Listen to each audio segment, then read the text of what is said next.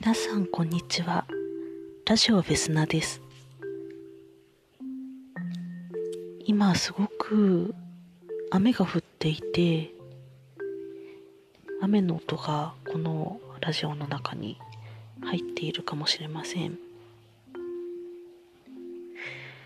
今日は東京大学のロシア文学の研究で有名な沼野光義先生という方の東京大学最終講義を YouTube で見ました。このコロナウイルス騒ぎでライブというか東大での講義はキャンセルになってしまったんですけれども沼野先生にせっかくの機会だからと YouTube で世界中に配信しませんかと持ちかけてくださった方がいらしてそれで YouTube でライブをみんなが見ることができました。2600人以上の方がライブ中継に集まりました。私私自身ロシア語を勉強してるんですけれどもあまり外国語外国文学そんなに読んでるわけではなくて特にロシア文学もそんなに読んでるわけではなくてただイワンのバカとかトルストイの短編例えば人にはたくさんの土地が必要かとかハッピーエンドではなくてすごくシュールな話なんですけれどもすごく独特の世界観があって気になっている。ころではあります。で沼野先生のお話の中でいくつか印象的な言葉があったので拾ってみたいと思います。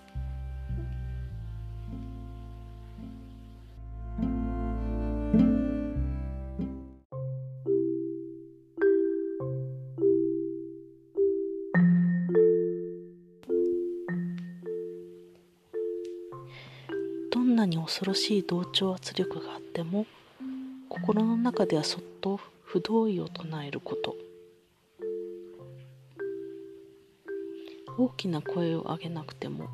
心の中で小さな大事なものをそっと持ち続けること。それは文学に携わる者の最大の仕事である。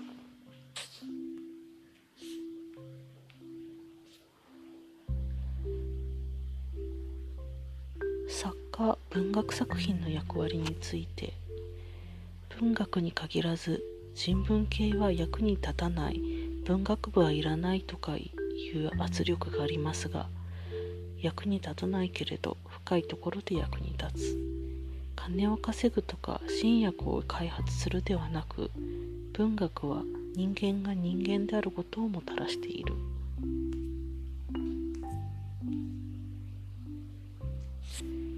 心のどこかで権力に対してそっと不同意の姿勢を。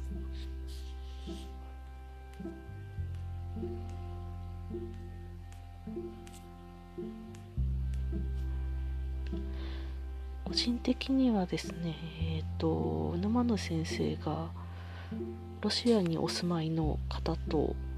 ホテルで待ち合わせするときに携帯電話の電波が届か届かなくてその方のご滞在のホテルがどうしても聞き取れなくてニオンでなんとかローンで終わる言葉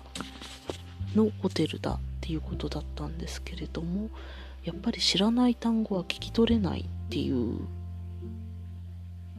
コメントが私は印象的でした。アーカイブも残されるということなのでもう一度ゆっくり拝見したいと思いますちなみに私沼野先生には習ったことないんですけれども私のロシア語の先生や私がお世話になっているロシア関係の大先輩たち多くの方が沼野先生の教え子であられてまあ孫弟子みたいなものなのかもしれません。